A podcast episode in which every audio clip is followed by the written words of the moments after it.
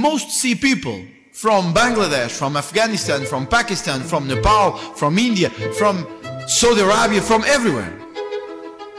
We have to stop this. Viva! Está com o Expresso da Manhã. Eu sou o Paulo Baldaia.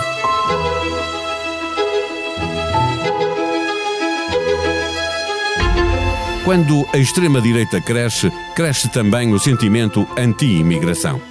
Quando muda o perfil dos trabalhadores que deixaram o seu país para procurar a sorte noutras paragens, quando os hábitos culturais, a religião e até a forma de vestir são bem diferentes dos nossos, instala-se a desconfiança e a extrema-direita aproveita para fazer crescer o medo. Alimentam teorias da conspiração como a de que está em curso uma substituição de europeus cristãos por indo-asiáticos muçulmanos. Repetem-se os discursos sobre o mal que eles vão fazer às mulheres europeias. O que nunca é dito pelos que querem fechar a porta à imigração é que não estamos a fazer-lhes favor nenhum quando lhes damos trabalho. O contrário é bem mais verdade, porque eles aceitam trabalhos que os portugueses já não querem, porque, para além de serem mal pagos, são também precários e perigosos. Num país que tem no turismo a sua galinha dos ovos de ouro, podemos dizer que o país parava se não houvesse imigrantes disponíveis para trabalhar em Portugal? É a primeira pergunta a fazer a Raquel Albuquerque e Raquel Moleiro, as duas jornalistas que foram saber que peso tem a imigração na nossa economia. O Expresso da Manhã tem o patrocínio do BPI Banco Oficial da Bolsa de Turismo de Lisboa. O BPI tem soluções competitivas e equipas especializadas para apoiar as empresas do setor do turismo. Banco BPI SA registado junto do Banco de Portugal sob o número 10.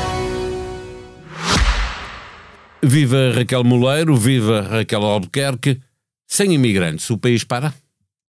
Então, se tivermos em conta que um, a base da existência de vários setores da economia está assente em, em trabalhadores estrangeiros, uh, sim, de certa forma sim. Ou seja, uma parte da economia pararia se estas pessoas decidissem uh, ir embora. Ou seja, estamos mesmo a falar pessoas que estão a assegurar a base, seja na agricultura, nas pescas, nas entregas de comida, nas limpezas, nas cozinhas, e portanto muitos negócios não sobreviveriam sem, sem esta população. Eh, eh, Raquel Moleiro, uh, uh, Raquel Albuquerque estava a falar das várias áreas. Uh, os imigrantes do Indostão são particularmente visados pela xenofobia e anti-islamismo do discurso do Chega. há áreas da economia que são particularmente dependentes destes trabalhadores? Pode-se dizer que, que sim, que, que, que, os imigrantes asiáticos que chegam da Índia, Nepal, Bangladesh, da Tailândia também, estão principalmente presentes na agricultura, nas estufas, não é? Que nós costumamos ver do Alentejo e Algarve, onde há 40% de trabalhadores estrangeiros. Também os vemos como motoristas de TVDE, mais de um terço são imigrantes, ou estafetas das plataformas, uh, e também na restauração. Uh, ou seja, no fundo, eh, não é a nacionalidade que interessa. Nós temos estrangeiros em, em praticamente to, todas as áreas, mas uh, cada vez mais na restauração estarão no interior, nas cozinhas, não na parte de servir ao público. Menos visíveis, não é? Exatamente, e nas tarefas mais indiferenciadas na construção, por exemplo. Nos hotéis também, em alguns casos, não é? Exatamente, mas sempre no, no backstage. No backstage. Eh, Raquel Albuquerque, no trabalho publicado no Expresso, na primeira edição deste mês, vocês fazem um retrato dos setores onde mais faz notar o peso da imigração, independente ou independentemente da origem destes trabalhadores, eh, quais são eh, os mais importantes? Então, é assim, todos estes setores, na verdade, são o, o, setores onde há algum tipo de trabalho manual. Um, e isso, por exemplo, os dados dos quadros de pessoal mostram-nos que 44% dos trabalhadores não qualificados da agricultura, pescas, florestas e produção animal são, eh, são trabalhadores estrangeiros. 44%. E como a Raquel também estava a dizer, quer dizer, nós depois temos a construção, que sofreu uma quase substituição de trabalhadores portugueses por trabalhadores estrangeiros. Tudo o que são as plataformas de entrega, nomeadamente, por exemplo, a entrega de comida, e nós, quer dizer, vemos isso, 55%. A toda hora. Exatamente, 55%, segundo os dados das plataformas, 55% de, dos trabalhadores das entregas de comida são tem nacionalidade aí estrangeira. já bem mais de metade, não é? Exatamente, bem mais de metade. E depois há outros setores, por exemplo, como o apoio social, estamos a falar de funcionários dos lares, e há variedíssimos casos pelo país fora, onde mais de metade dos funcionários dos lares têm também nacionalidade estrangeira. Seja, vão de áreas desde a agricultura e as pescas, como já temos falado, até mesmo ao apoio social aos lares, que é uma necessidade que vai crescer porque isso tem a ver com o envelhecimento da Já população. Já lá vamos a essa parte de se temos imigrantes a mais ou se precisamos de mais. Eh, deixa-me perguntar se em muitos destes casos eh, estes são trabalhos que os portugueses já não querem para si, não é? Eu diria que em muitos destes casos, para não dizer todos, nós estamos a falar de. são os trabalhos mais duros, nós estamos a falar dos trabalhos com os piores horários, mais mal pagos, mais precários e, portanto, tendencialmente são aqueles trabalhos que as pessoas não querem ter. Portanto, se puderem evitar ter estes trabalhos e terem outros, preferem. Em qualquer sítio, em qualquer país uh, do mundo. É assim. O que acontece é que estes trabalhos acabam por ficar para a população menos qualificada. E isso é importante porque, os próprios economistas também alertam para isso, não é só uma questão da estrutura demográfica em Portugal, é também porque o aumento das qualificações da população portuguesa ao longo das últimas décadas fez com que haja cada vez menos pessoas disponível disponível, não qualificadas e disponíveis para este tipo de trabalhos. Portanto, acaba por se juntar aqui várias realidades. Agora, sem dúvida, estamos a falar de trabalhos, sobretudo não qualificados e, portanto, com muito mais condições. Eh, Raquel Moleiro, há recrutamento feito nos países de origem ou esses mercados de mão de obra já conhecem eh, Portugal e eles vêm cá ter eh, porque as portas estão abertas? Inicialmente havia imigração suficiente, havia a necessidade não era assim tão grande e, e bastava os que cá estavam ou que chegavam diretamente. Nos últimos anos não, não, não chegam de todo. Ou seja, na pesca, a hotelaria, os lares de idosos, que a Raquel estava a falar, os transportes e também a construção, já existe a contratação diretamente nos países de origem, onde existem agências mesmo de recrutamento locais, em que os empresários contratam diretamente aqueles trabalhadores que, que precisam. Um, um, dos casos mais engraçados ou mais visíveis são os armadores de caxinas e de peniches para a pesca. Eles contratam diretamente na Indonésia.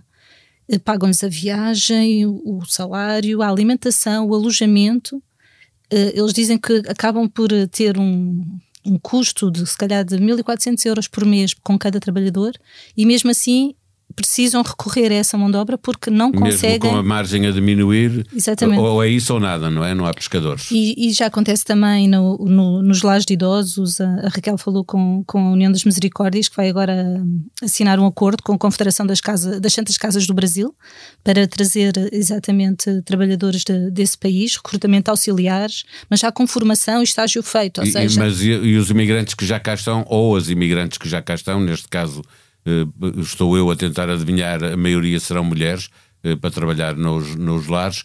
Eh, esses, nesses casos já vão buscá-las também ao Brasil? Sim, porque mesmo antes estão, deste acordo? Exatamente, porque não, não, as que estão cá já estão a ser uh, contratadas, mas mesmo assim não é suficiente. Exatamente porque é uma área que está, está em crescimento e a mesma coisa acontece nas obras.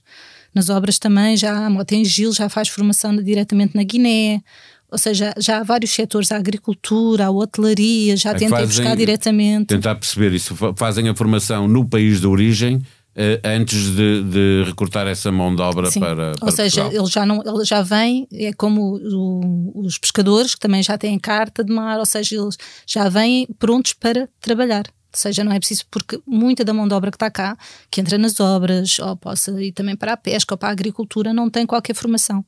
É, uma de, um dos problemas que falam nas obras exatamente, é que já, já não há aprendizes, ou seja, não, já não há formação e a mão de obra que está a entrar é indiferenciada. O desemprego tem estado a subir ligeiramente, mas de forma consistente. Eh, são dados bem recentes. Eh, ainda assim, pode vir, podem vir a ser precisos mais imigrantes e avançarem as grandes obras públicas. Sim. É uma nota que vocês têm também no vosso trabalho. Sim, claramente. É, o, o Sindicato da, da, Construção de Portugal, então, é muito claro. Eles dizem, fala-se do TGV, não é? A extensão agora do metro do Porto, mais uma ponte no Douro, a habitação toda que vai ser construída por causa do PRR. Ele diz que pelo menos 90 mil trabalhadores são necessários para avançar com estes projetos. E se um dia se decidir sobre a localização do aeroporto de, de Lisboa, serão precisos pelo menos mais 15 a 20 mil. E aí, e não só nesta, nesta área, não era o que nós estávamos a falar, era nos transportes, continuam a ter que contratar também diretamente, porque não há condutores, não é? Não há motoristas. Nos uh, lares, nos lares exatamente, os lares, que temos uma população a envelhecer, não é? Eh, deixem-me perguntar, para fecharmos a nossa conversa, e pergunto às duas: eh, um, o que é que vos levou a procurar este retrato, de perceber se foi a discussão política? E ponto dois, o que é que eh, vos surpreendeu mais? Raquel Muller. Foi um bocadinho a discussão política, sim, para se perceber, porque existem posições muito extremadas na sociedade sobre a importância ou não dos imigrantes em Portugal, e acho que era preciso mostrar que que o país não vai funcionar se eles não existirem. Existem funções e áreas que estão absolutamente dependentes de, desta população para funcionar. Em alguma das áreas te surpreendeu a quantidade de imigrantes que estão eh, na área ou estavas eh, já à espera de, de números desta dimensão? nos lares. Eu acho que nos lares não tinha, não tinha noção de que havia tanta falta e tanto recurso já, e também o recurso diretamente nos países. Não tinha noção que achava que a mão de obra que estava a chegar, não é? Os imigrantes que entram para cá vêm para trabalhar. E achei que eram suficientes, ou seja, que não havia a necessidade já de ir buscar diretamente, e isso para mim também foi uma surpresa. Raquel Albuquerque? Um, eu diria que é quando nós olhamos para, para, a variedade tão grande de setores onde, onde, que já dependem da população estrangeira para funcionarem, porque se nós formos ver em alguns destes, quer dizer, são coisas com as quais nós nos vamos cruzando no, no dia a dia, não é? E há essa percepção mas quando os somamos todos e quando vemos que é tão já variada, uh, uh, tão variadas as áreas onde há população estrangeira a trabalhar e sem a qual dificilmente conseguiriam manter-se essas atividades, eu acho que é essa variedade que a mim mais me, mais me surpreendeu. E, e, isso uh, também deixa aqui um certo um alerta para o que vem pela frente. Uh, não falo só em termos políticos, mas falo mesmo na necessidade que continuará a existir de termos estes imigrantes eventualmente mais, não só para estes projetos, mas como dizia, para a questão dos lares, para o envelhecimento da população, porque acabamos por conjugar estas duas coisas, não é? Há, o facto da população estar a envelhecer não é só porque vai precisar de mais cuidados e mais pessoas para tratarem das pessoas mais velhas, mas é também porque a própria população ativa vai diminuindo, não é? Fruto da nossa estrutura etária. Não falamos, não, não era para esta conversa, mas é outro tema, obviamente, a questão demográfica, porque também sem imigrantes o país eh, não, não vai sobreviver. Exato.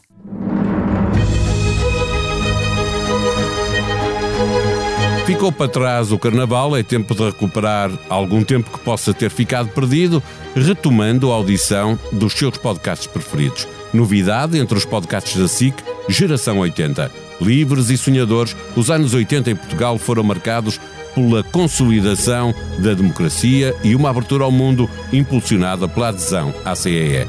Apesar dos bigodes, dos chumazes e das permanentes, os anos 80 deram ao mundo a melhor colheita de sempre Neste podcast falam portugueses nascidos nessa década brilhante, num regresso ao futuro guiado por Francisco Pedro Balsemão. Bruno Nogueira é o primeiro convidado e aceitou conversar com o filho do Senhor do Bolo sobre a infância, a família e a cruz com que nasceu, o humor.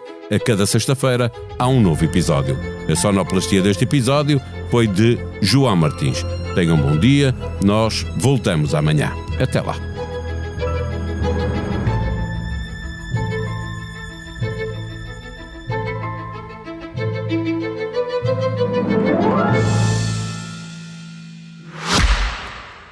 O Expresso da Manhã tem o patrocínio do BPI Banco Oficial da Bolsa de Turismo de Lisboa. O BPI tem soluções competitivas e equipas especializadas para apoiar as empresas do setor do turismo. Banco BPI SA registado junto do Banco de Portugal sob o número 10.